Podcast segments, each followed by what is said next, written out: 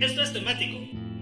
El podcast que les abrirá nuevas fronteras sonoras, derribará tabúes musicales y los llevará por caminos auditivos insospechados. Todo con una playlist basada en un tema random. O al menos eso creen los conductores. Así de malitos están estos chavos. Bienvenidos a Temático. Muy buenas noches, queridos Space Escuchas que están escuchando este Spacecast. Porque, pues, otra vez es miércoles en la noche y estamos aquí transmitiendo muy felices para todos ustedes. Porque el mundo se va a acabar. Así es. Es un hecho contundente de que tarde o temprano el mundo se va a acabar. Y por eso Sí, no, no, les queríamos decir que es pasado mañana, pero pues es pasado mañana. y por eso les vamos a poner Mira, música. si esto hubiera salido... Si esto hubiera salido la semana pasada que estaban con Tokio las lluvias, sí te lo hubiera creído, ¿eh? Pero... Mm, eh, No te confíes, ¿eh? Justo lo que iba a decir, no quiero echar sal ni, ni, ni, ni nada, pero siempre que hacemos estos temáticos del fin del mundo pasa algo. Ok, Yo nomás digo que si, pasa si algo. llega a pasar algo, yo solo quiero decir esto y este mensaje va dirigido a todos los gobiernos del planeta. Si no nos depositan un millón de dólares en una cuenta en Suiza, que yo les voy a dar los datos, vamos a seguir haciendo episodios hasta que todo se vaya completamente a LB. No sé, yo prefiero que se vaya todo LB anyway. Sí, bueno, pero todo dependerá de si nos pagan o no. Este, lo único que entendí de tu mensaje fue que tú no quieres dinero, entonces menos partes que repartir. ¿Nos podemos cambiar el nombre a la suite del apocalipsis? Sí. También. Gracias. Pues y mira, pues pues, ya con eso, pues ese es el temático de hoy. Otra vez rolas del fin del mundo, volumen 3. Así es, porque me imaginé ese... La tercera es la vencida. sí, a ver si La- ahora es personal.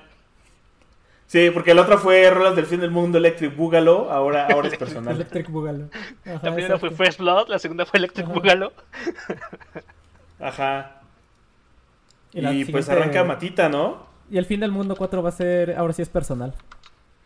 Sí, antes de empezar yo nada más les iba a decir que si se acaba el mundo pues ya saben a quién echarle la culpa. A Víctor. A Mata. Sí, claro. Sí, no, Víctor, no queremos hacer otro fin del mundo. No, que sí, que a huevo, sí, ya que se vaya todo a LB y pues ve, aquí estamos grabando. Sí, sí, sí, tu cronómetro ya está corriendo. Chale. Lo bueno es que, Evangelion. sí, lo bueno es que hoy casi no voy a hablar mucho. hoy- Ahora sí hoy no me voy a colgar, entonces eh, pues puedo usar un poquito más de ese tiempo, me puedo Echar un poco broma. más, Puedo, puedo preguntarles cómo están, muchachos. Hola, ¿cómo están? Muy bien. Qué bonito es Mike, qué bueno que ya estás en una nueva ubicación. Ya te, ya te escuchamos mejor, qué bonito. Y pues para arrancar este bonito, esta bonita playlist, pues, ¿qué les parece si nos vamos a Veracruz, muchachos? ¿Les gusta Veracruz? Che. No, la verdad no. El café es muy rico. sí, el café es muy rico. Pues Pero vámonos. su gobierno es súper corrupto, sus playas Ah, no, están eso sí, medio mano. feas, hay Pero el mucha Bolobán sabe bien chido, mano. Pero mira, hay bolovanes, pambazos, Ajá, este, ajá. sones jarochos, café, ¿qué Canitas. Ajá. Ah, y sí, puedes cierto. chupar el malecón, Pues mano. vámonos al Ew. buen. Exacto. Ajá. La tres veces heroica, no sé cuántas veces heroica el puerto de, de Veracruz, el puerto ahí de de Runner viene de ahí, talento nacional, también Sí. Mira, puro talento veracruzano, pues. Qué bonito es Veracruz, ¿no? Con su música, su gastronomía, su café, sus bailes. Su gente bien cábula y grosera. eh, grosera no en el mal sentido de la palabra, sino de que dicen muchas Su groserías. dialecto. Ah, es su dialecto, su forma de hablar. Espero que Vania no esté escuchando muchachos. este programa porque estamos hablando de eso. Sí, te- tengo muchos, bueno, no muchos, pero sí muchos. No muchos, pero sí muchos. Algunos conocidos veracruzanos y son. ¿Quiénes son más complicados de entenderles cuando se encabronan? ¿Los veracruzanos o los yucatecos? No, los veracruzanos Ah, se los les entiende bastante veracruzanos. bien. Ajá. Se les entiende perfecto. A los yucatecos sí es como que dijo. Mira, Pachi, no hagas iris y mejor vámonos con esta. ¿Ves? ¿Fue bueno o fue malo? Bueno, algo. estuvo, estuvo, estuvo bien aplicado. Eh, no sé si habíamos puesto algo de son jarocho, pero eh, pues creo que no. Entonces vamos a ignorar ese segmento en temático. Vámonos con la agrupación Mono Blanco y no me vayan a alburar, muchachos. Eh, que es este grupo de son jarocho fundado en el 77 y que en su momento y todavía son parte del de este movimiento de renovación de, de género de la música eh, regional, pero la música regional no, no banda, sino música eh, de verdad regional, ¿no? De que de las distintas partes de, eh, de la República, música, eh, pues no sé si llamarla rural. Pero pues sí, de esta música tradicional que luego ponen en los bailables del 10 de mayo. Y eh, este boom se dio por allá de los 70s cuando se dio este reencuentro con las raíces latinoamericanas y no solo se dio una, un resurgimiento de la música andina, pues sino también de este de las eh, de la música tradicional mexicana. Y pues resulta que los fundadores de Mono Blanco son eh, los hermanos Gilberto y José Ángel Gutiérrez. Ellos mismos cuentan que eh, se vinieron aquí a la ciudad a mediados de los 70, se instalaron en la colonia eh, me parece. Y que una vez estando lejos de su tierra, pues les entró la nostalgia por la música y sus cantos. Y que de ahí les nació esta idea de ayudar a propagar la música de su tierra natal, ¿no? Que es, que es el son jarocho. Y eh, total que esta agrupación ya lleva como más de 40 años desde los desde finales de los 70 hasta la actualidad. Y eh, la canción más famosa que tienen es precisamente esta de Se acaba el mundo. Que seguramente ustedes la han a- haber escuchado, que es esta de El mundo se va a acabar, el mundo se va a acabar. Y que si no me equivoco eh, se hizo aún más famosa por allá como a principios de los 2000 cuando, eh, si no me equivoco, creo que la ponían en el, noticiero de- del Mañanero de Broso, la, la, seguían, la ponían seguido. Y es por eso que se hizo famosa esta canción. O al menos yo me acuerdo de, de esta canción por, por ese programa. Y eh, pues en realidad no hay mucho que comentar. Estos eh, muchachos de Grupo Mono Blanco pues sí son eh, bastante famosillos. Se hacen distintas tocadas alrededor tanto de la República Mexicana como en Estados Unidos. Sobre todo en Estados Unidos como forman parte de, esta, eh, de estos grupos culturales que ayudan a los paisanos de allá a acercarse a, a sus raíces. Y eh, este, esta canción que en realidad eh, pues, del mundo se va a acabar no es un son jarocho como tal, sino más bien es como una mezcla de otros, de otros tipos de ritmos como más caribeños. De hecho, los compas estos mencionan que grabaron el disco estando en San Francisco y que se grabó con gente de Venezuela, Puerto Rico, Cuba, hasta incluso de países africanos como Nigeria y Senegal. Y eh, de hecho, eh, está acreditado el disco, esta donde viene esta canción de Se acaba el mundo, como Grupo Mono Blanco y los Stone Lips, que no sé quién sean los Stone Lips porque ya no me dio tiempo de investigar quiénes eran. Pero no son los sí Rolling Stones, esos son otros. pero no son los Rolling Stones, exacto, son otros que son los Stone Lips. Y pues si buscan el disco de 1997, así se llama, El mundo se va a acabar. Que casualmente es lo que dice la canción, pero la canción se llama Se acaba el mundo. Y también el título lo tiene en inglés para que lo disfruten nuestros hermanos bilingües y la gente gringa. Y pues ya, eh, como les comento, esta canción eh, tengo recuerdos más de, de ella de, de- de que la ponían en el noticiero con Broso a cada rato.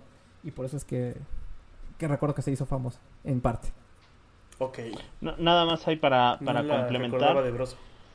Eh, Dale, hay, dale. Una, hay una canción de Molotov que curiosamente viene en, en Ah, el sí. disco Apocalypse que salió creo que en el 98 o en el 99, que era un disco, si no un conceptual, pero sí era un disco más o menos temático, basado en el fin del mundo que, sí, que creía que se iba a acabar en- entre el 98 y el 2000. Y la canción final del disco se llama El Mundo y cororean, de, corean, cororean, ¿eh? ¿Qué hubo? Corean este, pues ahora sí que este verso de los mono blanco, Colorear es Estribillo. cuando un coro te sale del el coco. cocoro, Estoy cocoreando. cocoreando. Así es, amigos. Pues, No sé si esta pudo haber entrado en la definición de Tropidarks porque pues es fin del mundo y es tropi. y Tropicalona. Ajá. Sí, sí, lo que sea. Lo que sea es Tropidarks. Sí, sí, sí. sí, sí, sí, sí. Sí, ya, lo que digan.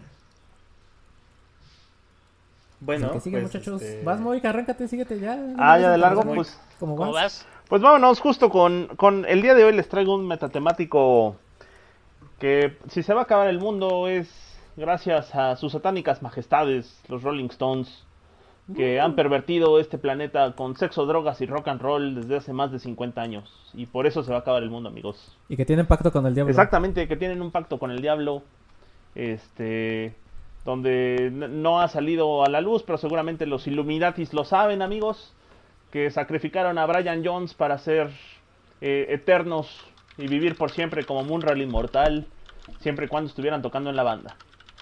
Yo lo sé, A Brian Jones y al, sí, sí, a Brian Jones y al compa este que asesinaron mientras estaban tocando la de Sympathy for the Devil. sí, sí, sí, sí, así es. A esos dos. Y por eso se va a acabar el mundo, amigos, por, por la influencia maligna del rock and roll en las vidas. Ya lo decía la- las abuelitas en misa. Pero bueno, ¿Qué le dice el diablo a... ¿Qué le dice el diablo a Bart? que, que- que las buenas bandas se afilian con Satán. Eh, No, le dice algo así como, este, miente mucho, sáltate las clases y escucha heavy metal. Algo así, una cosa sí, algo así. Sí. Eh, creo que sí. Sí, escucha heavy metal. Cuando los Simpson eran buenos, amigos. Bueno. Ajá. Pues sí, justo, es un metatemático integrado por puras canciones de sus satánicas majestades, las piedras rodantes. Y Ay, no me había dado cuenta, pinche es cierto, tiene razón, pusiste pura de los Rolling sí, son puras de los Rollins. Y, y es... Spoiler. Spoiler. Y es un repaso, Pues él mismo lo dijo.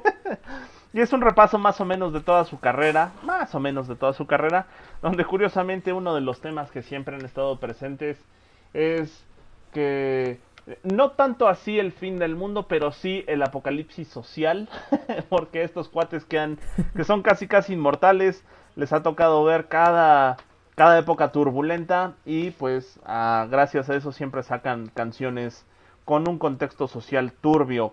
La primera es la más reciente de todas, salió por ahí del 2012 y se llama Doom and Gloom, que como bien, como bien lo dice el título es nada más esa cosa de como tristeza y desesperación o, o perdición y tristeza, más o menos, ¿no? De- Sí. depen- Doom es una palabra graciosa, ¿no? No tiene traducción directa. Sí, no, está- estamos ahí como... Porque también podría ser destino incluso, ¿no? Pero bueno. Do- Doom and Gloom Como la montaña como del la destino. montaña del destino, pero también es la montaña de la perdición. Curiosamente, Ajá. curiosamente podría ser que la- el destino es ser, es ser perdido, es la perdición, ¿no? Bueno, pues sí, Hay que hacer un podcast del Señor de los Anillos, paréntesis. Jalo. Aparte de la batalla de Evermore. va, va, va, Vamos a poner puras canciones de Led Zeppelin. que se arme. Y la balada de Bilbo Baggins con Leonard Nimoy. Pues, pues fíjense que esta de Doom and Gloom salió allá en el 2012 como una técnica publicitaria de los Rolling Stones, porque si algo saben hacer estos hombres es dinero para esnifárselo y después rehabilitarse. Y eh, salió como sencillo a partir de que sacaron una compilación por sus 50 años de carrera que se llama Grrr, que por cierto tiene una portada muy bonita que es, es, es un King Kong con los labios de los Rolling Stones. La verdad es una portada que me gusta mucho. Ah, sí, sí. Y sí. eh, pues salió como un sencillo para promocionar esa, esa compilación. Doom and Gloom eh, ciertamente es un rolononón, un rolononón al, al puro estilo Rolling Stones. La, la verdad, se los recomiendo mucho porque es, es una rolota. Y quien dijera que a pesar de tener más de 50 años rodando por el mundo, estos cuates siguen sabiendo hacer lo que saben hacer bien, que es música, música de la vieja escuela. Doom and Gloom está inspirado en, en los eventos que sucedieron después del 2008 con la crisis y en adelante y pues como justo dice el título de la canción nos habla de un de una situación eh, eh, donde todas las personas están tristes están desanimadas no tienen como esperanza de vida y es como de pues ya o sea es, es muy nihilista o sea como como si todo está echado a perder como para qué seguir no y nos habla de diferentes eh, etapas de pues es eso no ya no ya no hay nada más no no hay no hay por qué o sea pues, por más que le eches ganas de todas maneras se va a echar a perder no ese es como el el, el digamos la, la el feeling que tiene la canción. Sin embargo musicalmente hablando es una gran gran rola donde curiosamente el riff inicial de la canción no es de Richards sino es un riff que se sacó Jagger ahí de la manga y dijo, le- y Richard le dijo, va, empieza con el riff. Nosotros completamos la canción y eso fue tal cual lo que hicieron. Era la primer, en su momento, fue la primera canción de los Rolling Stones después de no haber tocado juntos durante siete años, ¿no? O sea, esto es real, no se soportaban, se dejaron de ver siete años, aunque seguían en contacto y eh, se reunieron en estudio, Jagger sacó el riff, sacó la letra y Richards y compañía hicieron la magia, la magia que les correspondía. También para adaptarse a los tiempos hay una versión remix, que es un lado B remix, con Benny Benassi haciendo eh, un remix de esta buena canción que también está buena, nada más que está toda punchis punchis. ¿Para qué? Para que las nuevas generaciones también le entren a los Rolling Stones, pues mientras están haciéndole al sexo, drogas y rock and roll, pero pues en el antro, ¿no? Y pues nada más que decir, El delicioso Moik, se dice el el delicioso. delicioso y cochino pervertido en el baño sucio y perverso como sus pensamientos, amigos. Y pues sí, tal cual, ¿no? Eh, directamente desde el, el álbum compilatorio Grrr Desde el del infierno. 2012, sus satánicas majestades con Doom and Gloom. Y vámonos con. ¿Quién sigue? Con el Poi. Ay, sí, ay, sí. Ay, Digo caray. palabras, digo palabras fancies como nihilista. Ay, sí, ay, sí. ¿Qué es nihilista, Moik? No, pues así que te quieres morir y, así. En realidad es una corriente filosófica que habla de la inf- significante del ser. Es que, es que dices cosas bien padres, como que te quieres morir y así. Como que te quieres morir y así. Como que no tiene sentido esta Pero vida. no y le digan a mi psicólogo Ajá. que me regaña. Oye, mi matita, es la base del neodadaísmo. ¿A poco? ¿O es posdadaísmo? ¿Cómo le pusieron a Es el postdadaísmo. Ajá. posdadaísmo, mano? O sea, espérate, ya tenemos corriente filosófica nueva. Ya nos vamos a poner Sí. intelectuales. Qué Qué, bárbaro. Ya van a empezar. Creo que mi ejemplo favorito de posdadaísmo es pájaro tienes un número en la cabeza. es mi favorito hasta ahorita del posdadaísmo. Sí. Pero es que aparte ese se entra en otra, en otra subcategoría que son los metamemes de los Simpsons. O sea, son memes de los Sí, Simpsons sí, que sí. para entenderlos tienes que haber entendido primero una referencia y después entiendes la otra referencia a la que está haciendo. O Oh, sea, ya están muy clavados. Están muy buenos. Eso y los 20.000 remixes de Steve Camps. Ay, sí. Bueno, pero arráncate con tu rola. Me arranco, me arranco con mi rola de que viene de los 70. Viene de uno de mis directores favoritos, pero que es bien difícil conseguir películas en este lado del planeta, en esta época del año. Y es Dario Argento. Órale. Porque, ¿cómo es complicado conseguir películas de Dario Argento? Ah, porque la- son italianas la mayoría de producciones. B, no es como que tengan un release popular. C, no son nada populares en México. Pero tiene algunas joyas, como este Down of the Dead, The Day of the Dead. Y esta, esta canción que vamos a poner es de la... Lleva el mismo nombre que la película en la que sale, que sale en la película Suspiria que es una película italiana de horror supernatural del 77. Tiene una hermosa calificación de 93% de Rotten Tomatoes. Uy, qué bonito. Entonces, sí, y, sí. y está, y está en Prime que Video. verlo, no Aprovechen que está en Prime Video. La original. Está en Prime ¿Está en Video. Prime Sí, Video? La original. Sí. Cállate, adiós. La voy a ver Hasta este aquí llega el podcast. Gracias. Ya tengo Eh, recomendación película para este viernes. Gracias. Por favor. No la querían pasar en América porque era muy salvaje y violenta. Y hubo un remake en el 2018 que no le fue nada bien. Pero está muy bonito el remake, by the way. Nada que ver con la original, pero está muy, Sí, muy sí bonito. está, sí, está, sí está bonito el remake. Se supone que es como medio continuación, ¿no? Medio. Pues yo, yo diría Es que es como un reboot. Solo digo que Darío Argento, gran talento. Y, y su hija también. ¿Cómo se llama? Está hacia, Asia- hacia, Asia Argento, Argento. está bien guapa. Que sale en el video de This Picture. Talentazo. Ah, la Ah. de This Picture. Sí, es ella. Ah. Ah. Ajá. Ajá. Ajá. Sí, resulta que son amigues además esos dos. Molko y, y Asha. Eh, pues nada, la, la, canción está hecha por una banda de rock progresivo que se llama Goblins, que realmente es como la banda favorita para los soundtracks con Darío Argento. Entre los soundtracks que tiene justo es el de Suspiria, el de Tenía aquí la lista, a Profundo Rosso, que es como Rojo Profundo, y Dawn of the Dead, entre otros. Pues la verdad es que la canción es buenísima. Aparte está un poquito chistosa la situación porque justo estaba molestando a todos con que iba a ser un temático de Death Stranding, que es un videojuego que medio habla del fin del mundo. Y una de las cosas que puso Hideo Kojima como inspiración para el juego es justamente Suspiria. Y en varios soundtracks como oficiales y creo que por ahí en un tráiler sale un pedacito de esta canción. Entonces eso me llevó a ponerla también. Es una buena canción para poner en un playlist de música goticona, la verdad. Creo que tam- igual me lo he puesto dos o tres veces a Spotify, como en este contexto de estar escuchando música, música darks. Goticulonas, Y- pensé que había encerrado ese antro. Yo también, yo también escuché. Goticulona, pero no quise decirlo. Sí, ¿verdad? En el 2018 y más bien es una cosa constante que la banda Goblin se la pase haciendo giras con el soundtrack de Suspiria. Porque la verdad también está bien bonito el, su- el soundtrack. También me gusta el track que se llama Witch, Bruja. Y pues sí, sí, denle, denle una, una checada. Vean la película. Vean las películas de Dario Argento. Vuélvanse fans de las películas de zombies de Dario Argento. Creo que es de lo mejor que hay en películas de zombies. Solo abajo de las películas de George Romero. Y Sí, pues ya, sí.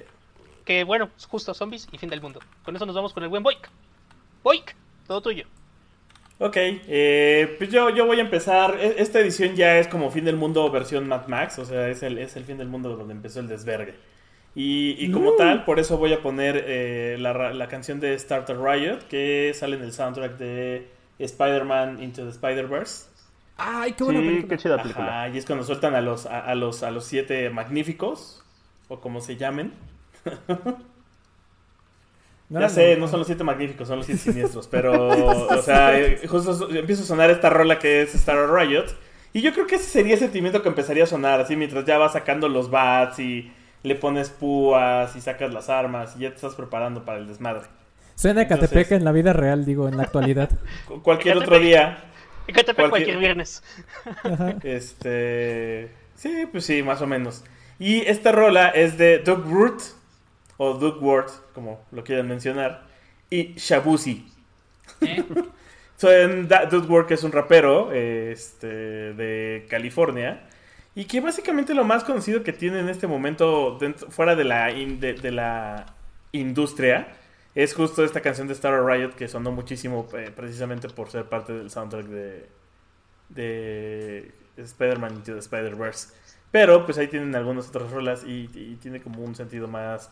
Es como esta mezcla entre rap y... eh, ¿Cómo se llama este género? Eh, se me Trap. el- No, el, el- el que estaba antes, el que es Skrillex. Ah, Dubstep. Dubstep, sí, yo diría que está ahí un poco entre esos dos. Y pues nada, esa es, eh, esa es la razón de mi rola. Este, que es, es- es la rola con la que doy el banderazo para iniciar los- lo- lo- lo- el desmadre. El fin del mundo. Ajá. Eh, ¿Se, se acuerdan que había una publicación así que decía inicio del fin del mundo? Así, y era un programa de actividades. y viene toda la bitácora, claro. Ajá. De que a las, a las 6 nos contactan los aliens, a las 8 se apaga el sol y no sé qué tantas cosas. Y- y Las últimas Chabelo- palabras del Chabelo Papa. cierra, cierra la ceremonia al final. Ajá, sí, sí, sí. Pues Eso está eso. muy... Entonces, con, con eso te doy paso otra vez, Matita, para que arranques el segundo segmento. Sí, eso del programa del fin del mundo sí está muy guía del autoestopista Intergaláctico. eh, intergaláctico, ajá. Pero eh, bueno, eh, justo eh, de- desde Veracruz, donde estábamos hace un momento en mi anterior segmento, vámonos ahora a la CDMX, justo hablando de, de- y el área conurbada, justo hablando de, de Catepec. Y pues en lo que podría parecer un cover a la canción esta ñoñísima de Enrique Guzmán de Adiós Mundo Cruel, ya nunca te veré, yo diré que no te conocí y Que es un rolón, by the way. Pues también es un cover de una canción en los... Es un rolón y es un este y es un cover de una canción en inglés, como todas las de esa, o la mayoría de, de las canciones en esa época. Eh, en realidad vamos con otra canción que también se llama Adiós Mundo Cruel, pero esta es una pieza original del rock urbano interpretado por una banda de nombre La Tía de las Muchachas. Y al igual que una película del cine oro de, de, de México. Pero que eh, pues también es esta frase ¿no? de, de la tía de las muchachas. de- para referirse a, a- No sé qué es eso para referirse a la tía de las muchachas. No, sé, yo pensé que ibas a sacar la investigación de, oh, sí, se acostumbraba en las casas de antes decir que... No tengo idea, seguro es de esas frases de tía de que van Ajá, pasando a partir de la a- costumbre oral entre Es las como- familias. Como cuando dices que a Chuchita la bolsearon. Ándale. No sé, yo, le- yo, yo le Ah, voy a una como, historia, como ¿no? que sea, como, como, que como sí. que presume que alguien es bien chingón, ¿no? Como cuando dices el papá de los pollitos, pero es lo mismo, ¿no? Como, Ah, ándale, sí, yo sí, soy sí, la tía sí. de las muchachas. Ajá. Así la, la, la- la bien chipucluda y bien cuerera. Ándale, así. Eh, pues esta banda de eh, Tlalnepantla, así se decidió llamar, eh, y podríamos decir que este es su One Hit Wonder, ya que es, eh, al menos es su canción más reproducida en Spotify la que todo el mundo le conoce. Eh, la banda se, formó en el 92 y como todo, todo este tipo de bandas, pues empezó tocando en fiestas de amigos, familiares, etcétera. En el 93 lanzan su primer disco que se llamó que se llama La Navaja, ahí nomás para que se den un topón. Y a ver, Mike, trivia, adivina en qué disquera sacaron su primer disco. Bueno, y los demás. No. No me digas que empieza con B. La, Eh, es probable. la ver, de los potros gringos, mano. la de los protos gringos, exacto. La Denver Records. Así es, ni nada. Así ¿Qué haríamos es, sin ellos? Denver les publicó su primer disco y todos los demás, que tienen como tres, me parece. Y eh, bueno, por aquel entonces llegaron a alternar junto con, eh, ya saben, eh, bandas de la escena de las que ya hemos hablado aquí, como el Heavy Nopal, el Tex Tex, y compañía, Banda Bostic, Interpuesto, el Iran Roll, que de hecho en algunos de estos mal etiquetados de los que ya hemos hablado, ya sea en MP3 o incluso en Spotify, creo que muchos se le atribuyen esta canción de Dios Mundo Cruel al Iran Roll, pero pues no, es de esta banda que se llama La Tía de las Muchachas. Eh, total que después del breve éxito que tuvieron a mediados de, los noventas, eh, se eh, dieron como un break de 7 años, un break bastante largo, regresarían hasta el 2002 con su segundo disco, por ahí estuvieron sacando con otro par de discos, en el 2008 fue el último, y desde el... Pues la verdad es que siguen en activo, este sí creo que es literal, siguen en activo. gracias, gracias. Sí le, porque eh, tienen su página de, Facebook. Si ustedes buscan la tía de las muchachas en Facebook, les va a salir la página oficial de estos compadres. Y tienen como 400 seguidores. Hay una cantidad moderada de seguidores. Al menos tienen más que nosotros, eso sí se los otorgo. Y eh, tuvieron una presentación en vivo hace como uno. como a principios de este mes, me parece. Eh, me espanta un poquito porque creo que no hicieron el concierto con las medidas necesarias de sana distancia y creo que eh, aparte de esto también lo transmitieron en, por Facebook Live. Pero eh, sí, sí, tocaron en vivo y no aparecen ni con cubrebocas ni nada la gente que estuvo ahí en el, en el evento, pero bueno. pues como muchas canciones de este género del rock urbano, que este sí ya es más como pegado al, al blues un poquito, resulta que pues es una oda a los tiempos difíciles y de ya estar cansado de aguantar tantas cosas difíciles, de ya estar harto de decir, ya, ya, ahí le ve, me quiero morir, como dice el, el Moik, de que dices cosas bien bonitas, de que te quieres morir y así, y pues, y ya hay que aceptar que ya nos cargó el payaso y ya mejor vámonos a descansar, ¿no? hay que apagar la luz e, e, irnos, ya para que le hacemos al cuento. Y pues una la puerta cuando te vayas. Y cierren la puerta cuando te vayas. Ajá. Y pues ya una de estas bandas que forman la constelación de, de cintas y discos Denver. Bueno, el cielo plagado de estrellas de, de constelaciones de discos y cintas Denver. una estrella más del canal de las estrellas. y pues, una vez diciendo esto, nos vamos con otra vez con Moik. Y los. ¡Qué sorpresa! Los Rolling Stones. ¿Quién lo diría? Las piedras rodantes. Pues, pues sí, amigos. Pues siguiendo este metatemático de puro Rolling Stones Vámonos con un clásico de clásicos, clasicazo, mano, de tío, de tío de ese que te digo, chamaco pendejo, no sabes de rock and roll, que es nada más y nada menos Sympathy for the Devil. Así es, la sim Rolón. Rolón, esta canción le gusta mucho a mi papá. La simpatía por el diablo, que curiosa, eh, curiosamente es una de esas malas traducciones al español porque los discos que sí tenían los, los nombres con la traducción en español sí le ponían simpatía por el diablo, aunque realmente sympathy es compasión, compasión por el patas de cabra, amigos. Así es, y, y bueno, pues... Eh, Nada más como paréntesis, Otra la confundía con la de cita con el diablo. sí. Sí, no. Esa es, otra cosa, man. Esa es otra. Pero también como compasión es como cuando lo entiendes, ¿no? Que es como empatía. Es raro. Otra de esas palabras raras. Muy, deja de ponernos palabras raras. Que es que hoy andamos existencialistas. Sí, sí, sí, post, postmodernos. postdadaístas. Postdadaístas. Y bueno, pues la famosa simpatía por el diablo viene en el legendario, legendario álbum, el Vigars Banquet del 68. Vigars Banquet. Discaso, por cierto, de, de esa época. Eh, probablemente es el, el, primer, el primer álbum que marca la época, la mejor época de los Rolling Stones, porque se vendría el Vegas Banquet, el Let It Bleed, el Exile on Main Street y el... y el Hersetanity Majesty El, el, el, este... Se me fue el nombre, el, el Sticky Fingers, ¿no? Que todos esos cuatro o cinco discos son unos discazos, mano, discazos. Y, y, es probablemente, les digo, una de las mejores épocas de los Stones.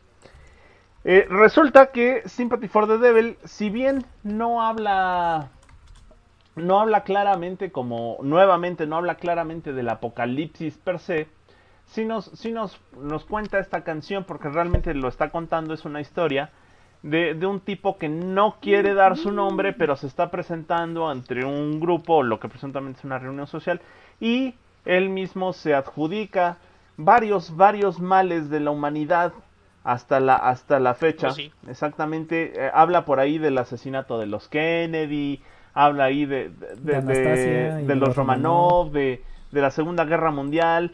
Y aunque nunca, evidentemente, nunca dice su nombre, pues te da a entender que es el mismísimo Chamuco, Don Diablo, Patas de Cabra, que está ahí diciendo que es un hombre, aunque en, a- aunque en muchas veces se presenta con una apariencia y gusto refinado, también esa es una de sus eh, máscaras para engañar a las personas y que termina haciendo tremendos desastres, ¿no?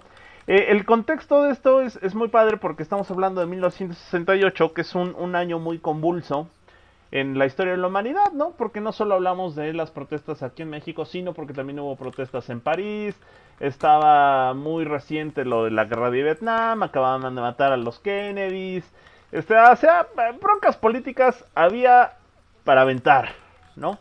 Y eh, bajo este contexto sociopolítico eh, pues turbio llevado a la cultura pop gracias a la música y la televisión, pues los Rolling Stones lograron inspirarse eh, para sacar este, este rolón clásico, ¿no? Así como, como si, si bien... Además ellos aprovecharon esta fama de que ya traían de ser como, ¿saben? Música satánica, porque eh, pues el, el- el disco anterior se llamaba el, el Request, el Satanic Majesty, Satanic Majesty Request, Request.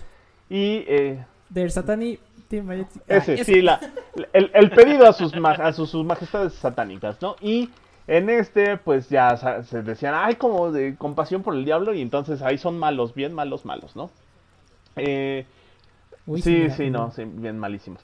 Entonces, pues de ahí se les hizo la fama, de- ya de por sí ya tenían ser, la fama de ser chicos malos que iban empeorando cada vez más, pero ciertamente, lo, si algo tienen los Rolling Stones es que entre más eh, le metían al sexo, a las drogas y al rock and roll, pues mejor música hacían, ¿no? Y, y este es, la- una de la- las pruebas de eso.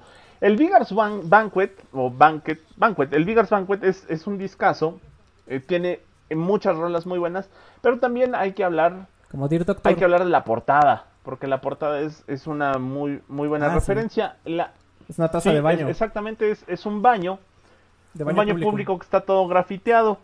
Curiosamente, no es un baño público, es un baño en una mansión. ¿Quién lo dijera, no?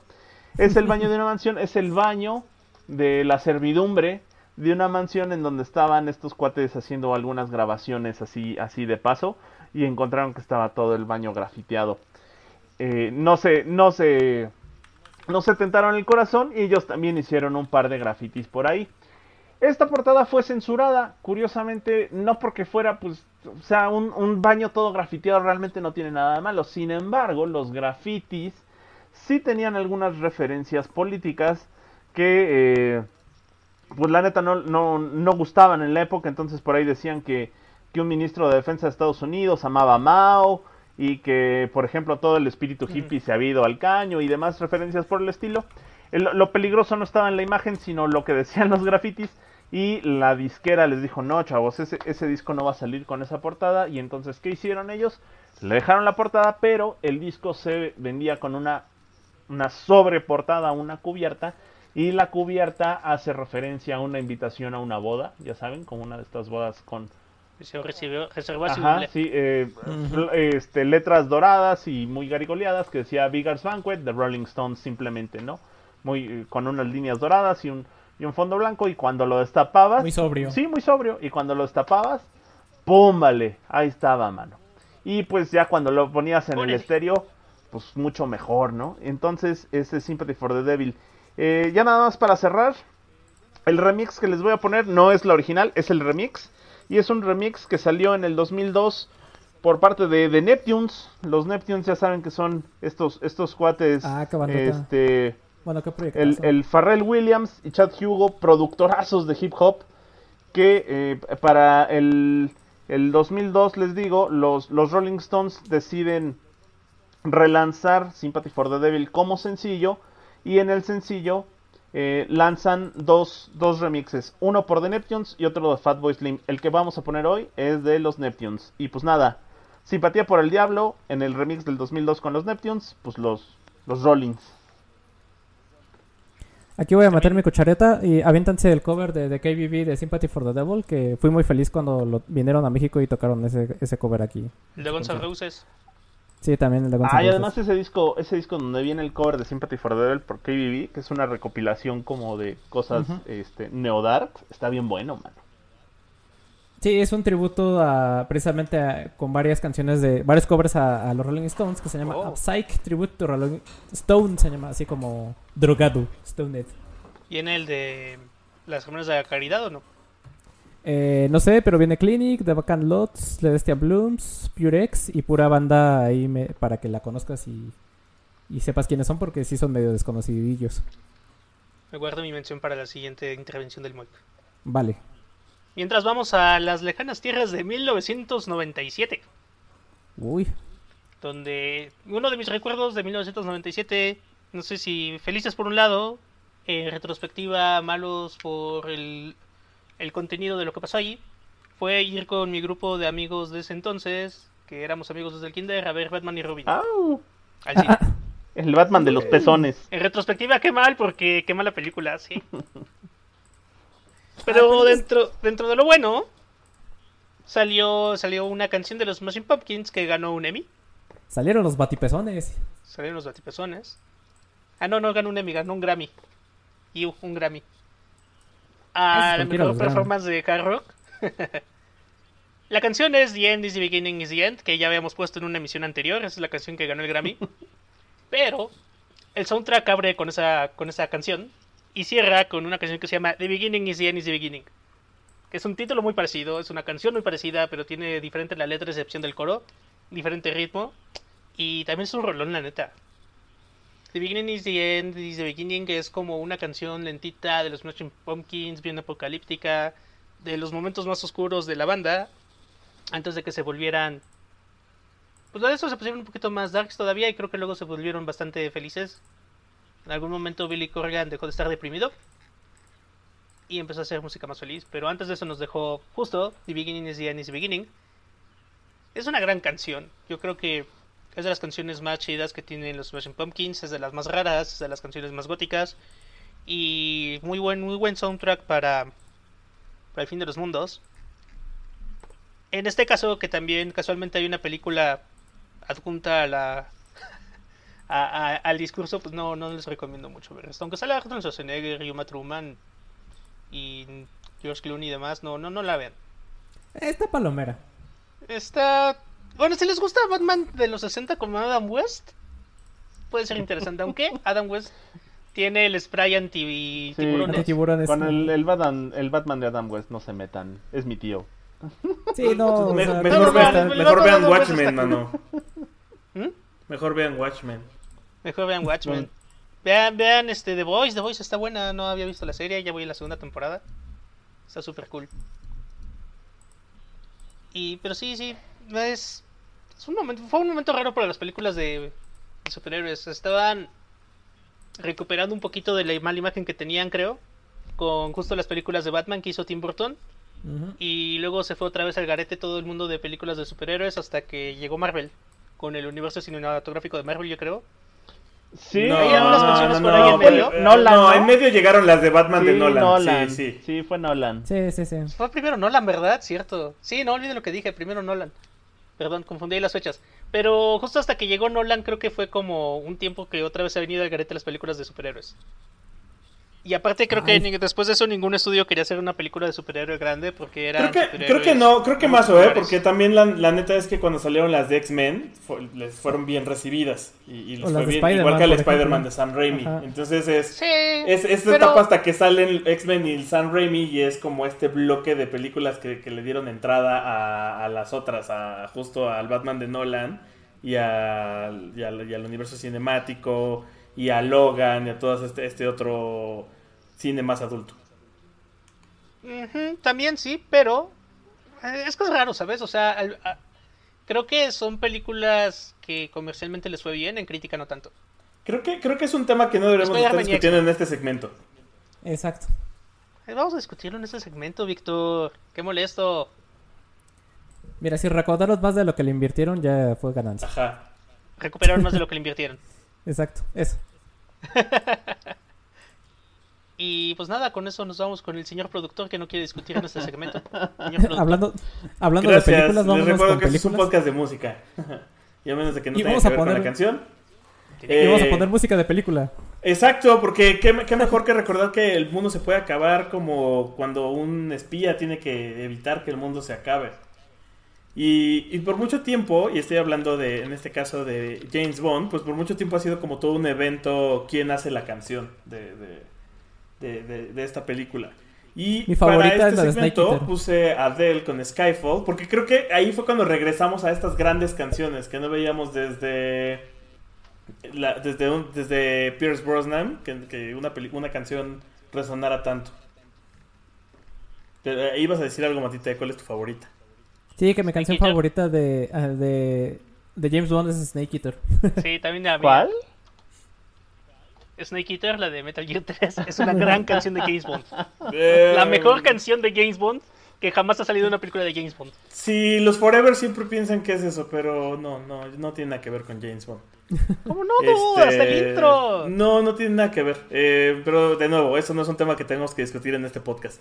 Esta, esta canción es, es parte de la vigésimo tercera película de James Bond llamada eh, Skyfall. Skyfall. que eh, pues fue dirigida por Sam Mendes y la canta Adele cuando Adele estaba en este momento de gran fama donde todo el mundo la estaba buscando y la neta es que tiene un voz Cuando Adele era grande, y mano. la, la rola estaba súper chida. Cuando Adele era grande y no voy a entrar en el body shaming, entonces siguiendo con los temas de la película, pues resulta que eh, fue la película más taquillera que tuvo Sony Pictures hasta que salió justo Spider-Man lejos. Es de que la verdad Skyfall, Skyfall Y- es un peliculón, mano. De todas las de James Bond, es, es Sí, está buena. de las mejorcitas. Y la neta recuperó es de las mejorcitas. toda esta onda. Que, que retomando un poco retomando un poco de lo que estábamos hablando, pues precisamente el villano de la película es Javier Bardem. Hablando de. Hablando de, estábamos hablando fuera del aire de Y es un hacker, mano. Eh, sí, sí, sí, un poco. Ciberterrorista.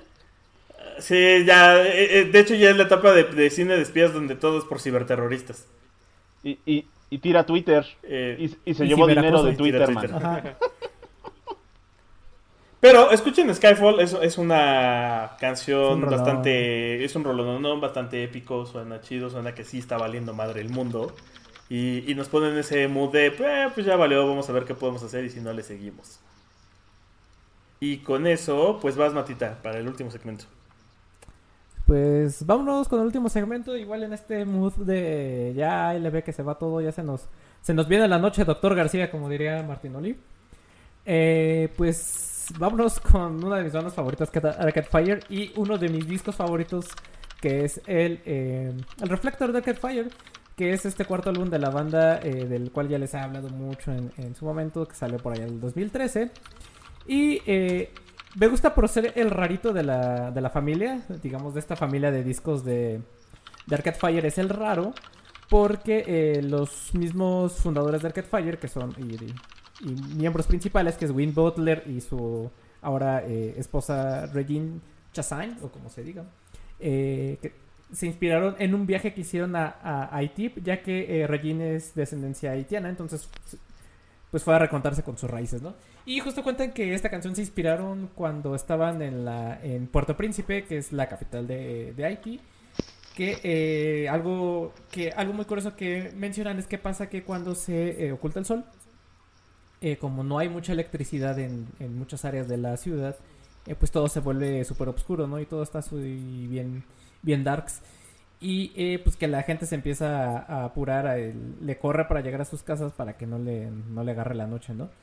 Eh, en el trasfondo, eh, esta canción de eh, Here Comes the Night Time, eh, que es la eh, canción que, que voy a poner, pues habla de cómo las épocas más oscuras sacan lo peor y tanto lo mejor de, de la gente y que sí puede que esté la religión, pero pues, pues la religión no te va a salvar de la oscuridad que se acerca, ¿no? Prácticamente del fin del mundo, ¿no? Eh, ya les he comentado eh, como reflectores de mis discos favoritos eh, ever. eh, sobre todo por este tipo de temáticas de canciones que hablan de las relaciones humanas en la época contemporánea y en la época del Internet de las cosas. Y pues bueno, una de ellas es tu relación con la religión y el fin del mundo, ¿no? Entonces, pues ya. Ya, la verdad es que ya no les quiero Le, aburrir. le con voy a poner, le voy a poner un Reflector. 4.5 a tu doble mortal eh, de cabeza. Solo diré eso. No, pues está padre, es Here Comes the Nighttime. Se habla de, de que se nos viene la noche, doctor García. Por eso 4 o 5 de 5. Estuvo bien. Bueno, va, órale. Va, va, va. Ya No sé cómo- es el, el señor productor de Fascista. Ey, en el clavadómetro, en el calzadómetro ahí, en, en el matching web. Machincuepómetro, algo así iba a decir. Ajá, sí. y pues, como les digo, ya no les quiero hablar más, más de Arcade Fire. eh, creo que la única recomendación es escúchenlo. La- eh, tiene, sí tiene este muy sabor de, de sonidos eh, caribeños. Y me por eso me gusta, por arriesgado y por raro, ¿no? Y hasta ellos mismos dicen que usaron, mm, se inspiraron en música de haitiana rara para, para hacer este disco. Entonces, Y eso es dense. Tropidarks. Y pues ya. Y eso es Tropidarks, exacto. Gracias. Mira, hasta el Tropidarks, siendo no Tropidarks, Es Tropidarks, mano. Lo, lo- ajá, es El Tropidarks. es de exacto. género que quiera. Exacto. Porque puede ser hombre, mujer y vas. quimera, mano. Los tres al mismo tiempo. Vas, Moik. Pues bueno, pues ya cerrando con sus eh, seniles majestades. Vámonos con, con- con la última canción de los Rollins. Y es nada más y nada menos que esa que se llama eh, Dame cobijo, dame auxilio, dame consuelo, Dame tu cosita. dame refugio. refugio. Y también Lolita y las demás, mano. Bueno, pues vámonos con Gimme Shelter. Con Gimme Shelter. Así es, amigos, con Gimme Shelter. Este, canción que vendría en el legendario Let It Bleed, no confundir con Let It Be de los Beatles, este es el Let It Bleed de los Rolling Stones. El Déjalo Sangrar del 69 y que como sí, Bleed. Que como comentábamos hace un momento, pues está eh, todavía inmerso en esta época de los 60 turbia, justo entre aquel turbulento año del 68 y lo que vendría después, eh, pues sí, todo lo que vendría después en los 70s, ¿no? O bueno, ya, ya le empezarían a descafeinar el asunto, pero pues todavía estaba medio turbo el asunto.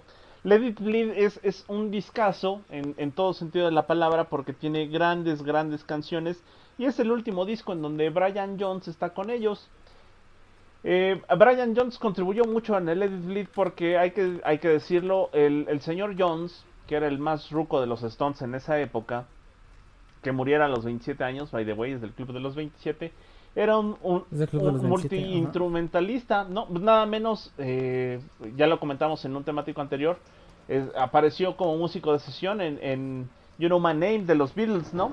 Eh, tocando un saxofón y eh, pues tocaba el piano, tocaba el bajo, tocaba la guitarra, muchos instrumentos de percusión y muchos, algunos otros tantos más de, de alientos y, y muchas de las orquestaciones que salieron antes entre el Satanic Magic Request y el Let It Bleed, muchas de esas instrumentaciones tienen que ver a gracias al talento del señor Brian Jones que un día se pusiera una tremenda borrachera, no se fijó, cayó en una alberca y se quedó dormido y ahí se ahogó, mano.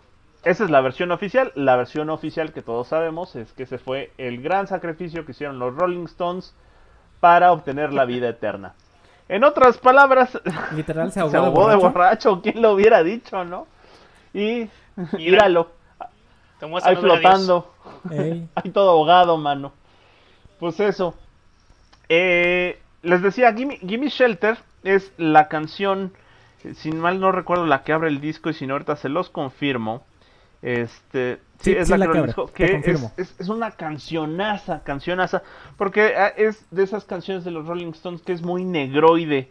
Incluso tiene algunos toques ahí. Sí, o sea, lo que, se- pues hay que decirlo, ¿no?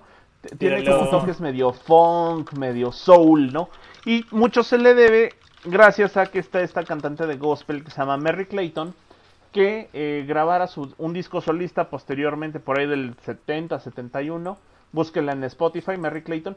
Y tiene su propia versión de Gimme Shelter, que es una versión al, eh, a- a la- O sea, la corista haría el cover a, la canción en donde ella era corista, la haría propia. Y además es una super versión de eh, Gimme Shelter, ¿no? Aparte. Eh, pues nada, eso. eh, ¿De qué nos habla Gimme Shelter? Pues justo nos presenta un escenario postapocalíptico. No postapocalíptico, más, más bien apocalíptico.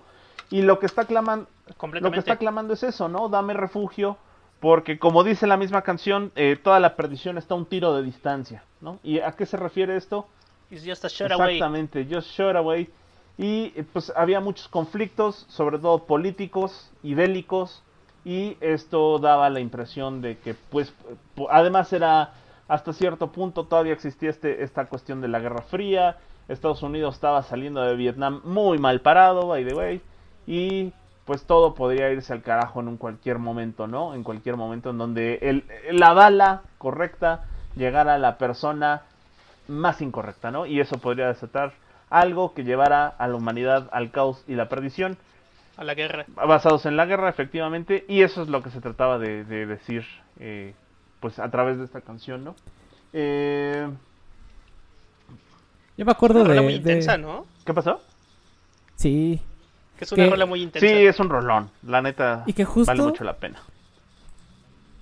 Justo no sé por qué me acuerdo del capítulo de Los Simpsons donde va a caer el meteorito y que Homero le pide refugio a, a Flanders en su en su En refugio el anti... refugio. Ajá, y que al final Para todos terminan era ahí. una cabra. Ajá. Era un becerro. Era un becerro. Tiene razón. Pero es- Lo del becerro. A- aparte esta eh, canción ha salido un, chorro de veces en la cultura popular, güey. Bueno, refieres en comerciales, películas, series, etc. Incluso Sí. videojuegos. Creo que es una canción que refleja mucho el, el estrés, el, la incertidumbre. Como lo, lo, lo, lo- lo poco detenible que viene siendo la guerra que va a valer, hacer que todo valga. O tú como persona que vas a valer verga. Pues sí, Además hay un coversote con Sisters of Mercy. sí. Eh, hay, un chorro de covers que valen mucho la pena, pero sí el de Sister of Mercy es de los que, de los que más lucen. Y pues nada, nada más para cerrar el segmento, eh, Let It Bleed, el nombre del disco en donde vendría es, es evidentemente una parodia a Let It Be de los Beatles, pero los Stones han dicho en muchas ocasiones que fue que fue una eh, pues una broma sin querer, ¿no? Porque los, los Beatles, sí, Casi casi, sin sin querer. querer, carnal, porque los Beatles se estaban separando más o menos por esas mismas fechas y e- ellos no sabían que el último disco de los Beatles se iba a llamar Let It Be, ¿no? Ellos no lo sabían. Y ellos ya le habían puesto a su disco Let It Bleed porque como justo tenían esta, esta noción de que todo se estaba yendo al carajo, pues eh, hablando de que el movimiento hippie, el Flower Power ya estaba muerto, era no lo rescates, ¿no? Al contrario, déjalo sangrar, que ese es el Let It Bleed. Y sacaron este disco llamado Let It Bleed, poquitito a destiempo de que los Beatles sacaran el Let It Be y parecía que era una burla, pero fue un chiste casi sin querer, carnal. Y la neta es que pues son Eh, carnales. yo no les ¿no? creo, Nunca- yo nunca creo que fue a propósito. Y pues nada, No, sí, sí se llevan. sí, son cuates. Sí se llevan bien Mick Jagger y, y el otro, ¿cómo se llama? La tía esta, se me fue el nombre, Paul McCartney. Paul McCartney. Pues no sé qué tanto se lleven con el McCartney, pero por ejemplo sí sé que se llevan un chorro con el, el Ringo. El, el Jagger, Jagger, Ah, bueno. Jagger y Watts se llevan un chorro con Ringo, ¿no? Que Ringo es este ajonjolí. Es que Ajonjolí de todos los moles. mundo. Sí, exacto, es ajonjolí de todos Y- los moles. Es que con el carisma de Y lo que, lo que sí, Sí. es que Jagger y Lennon sí se llevaban. Jagger y Lennon sí se llevaban. Y más o menos también se llevaban con, con Richards. Entonces, pues no, no había bronca. Hasta aparecen en el documental este, el Rock and Roll Circus. Sale Lennon, Yoko Ono y Eric Clapton. Y el Keith Richards les toca el bajo en una de las canciones que ellos, que ellos ejecutan. Y salen haciendo bromas entre ellos. Entonces, pues, sí, sí eran cuates. Y se metían unas líneas de cocas fenomenales, man. Eh, ok, sí. Unas borracheras. Bye, vas. Marca llorarás. Sí, sí, sí. Marca diablo, literal. Bueno, y como a Víctor le encanta que hablemos de cosas que no son de música, permítanme contarles una anécdota personal. Corría el año de 1922. No, corría el año de 2013. Cuando, cuando ya conocí a Mike. Y estaba trabajando en el lugar donde conocí a Mike. Ajá. Y a mi amigo, a mi amigo Osito, que, que le decimos Oso. Osito. Ah, Oso, un saludo, Oso. No creo que estés Un escuchando, saludo, pero Un saludo, Oso. Ajá. Le llegó un paquete de Amazon, chavos. O bueno, de eBay, no sé, le llegó un paquete por correo. Y lo aclarar que en ese destapó en la entonces oficina. ¿Mm? Amazon todavía no estaba en México para ese entonces, ¿no? No me acuerdo, no sé, ya estaba, ¿no? Bueno, anyway, pidió un paquete.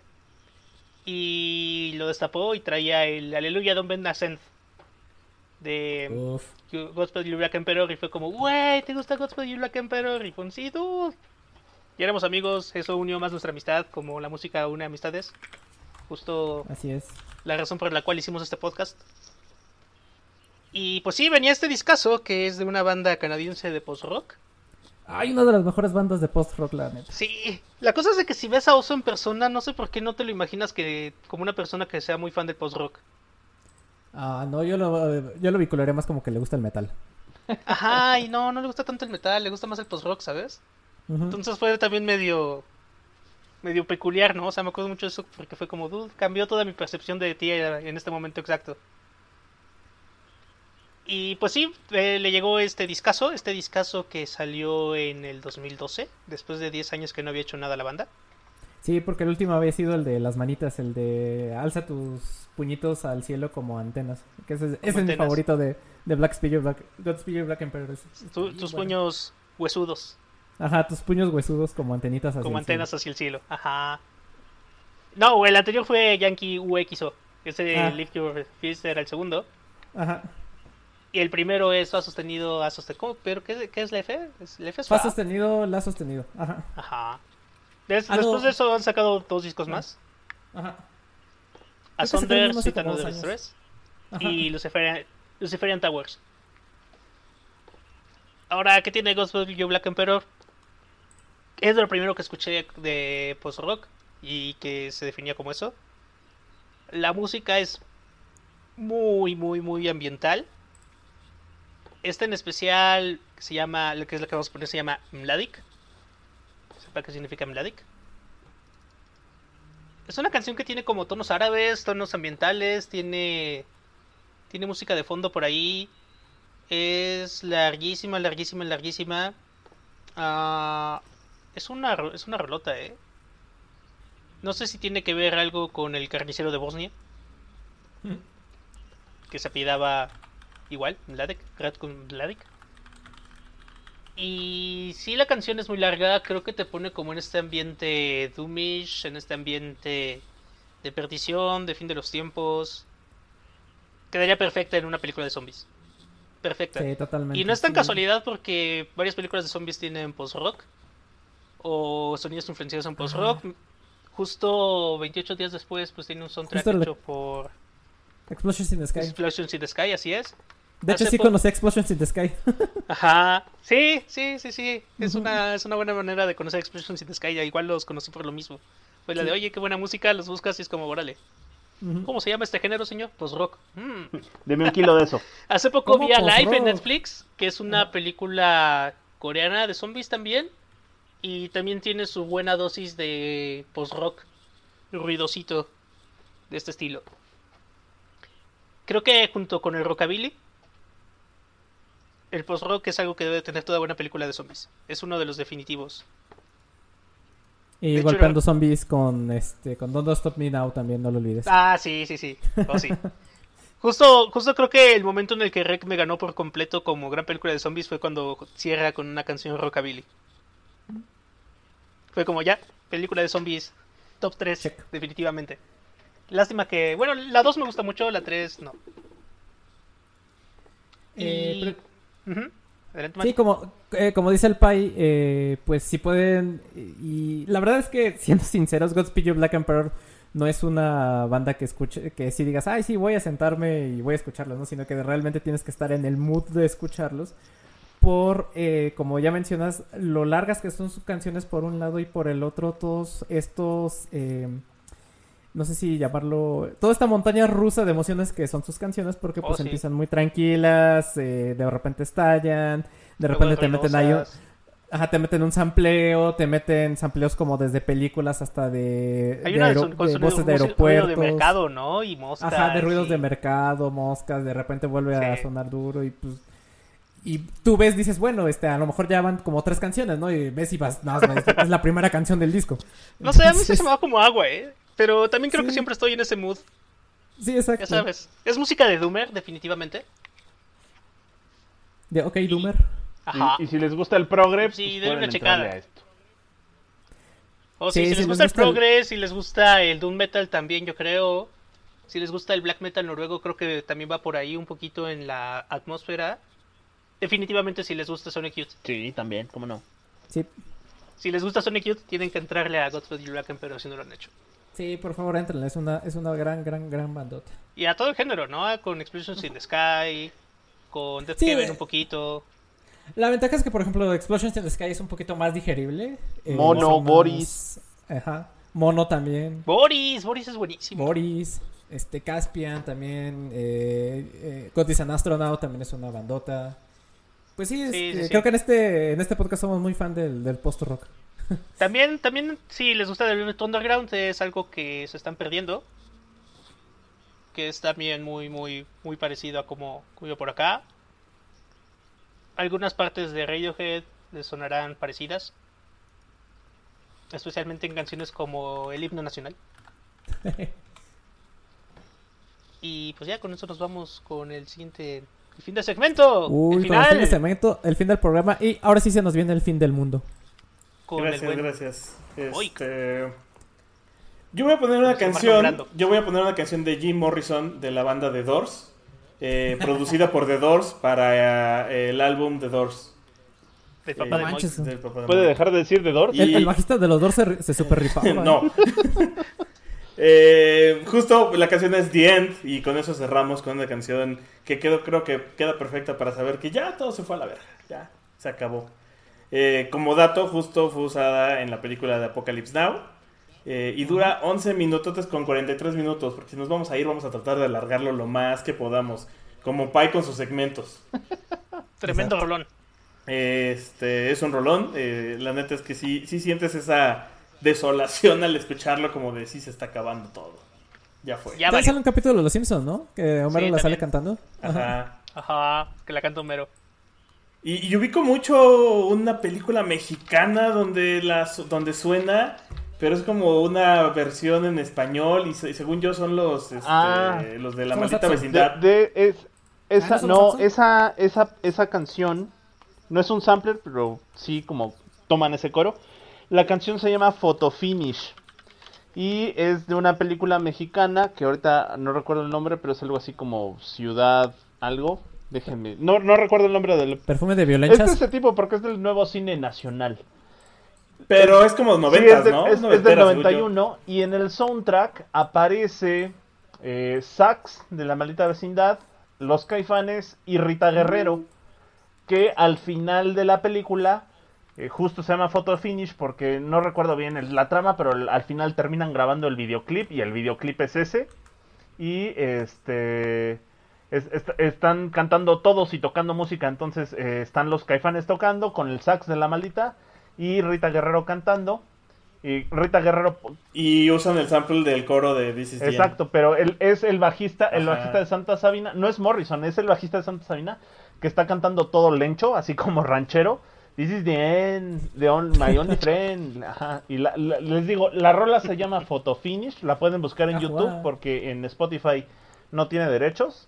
Y cuando, cuando la busquen en YouTube, Ni les va a salir la película de dónde era.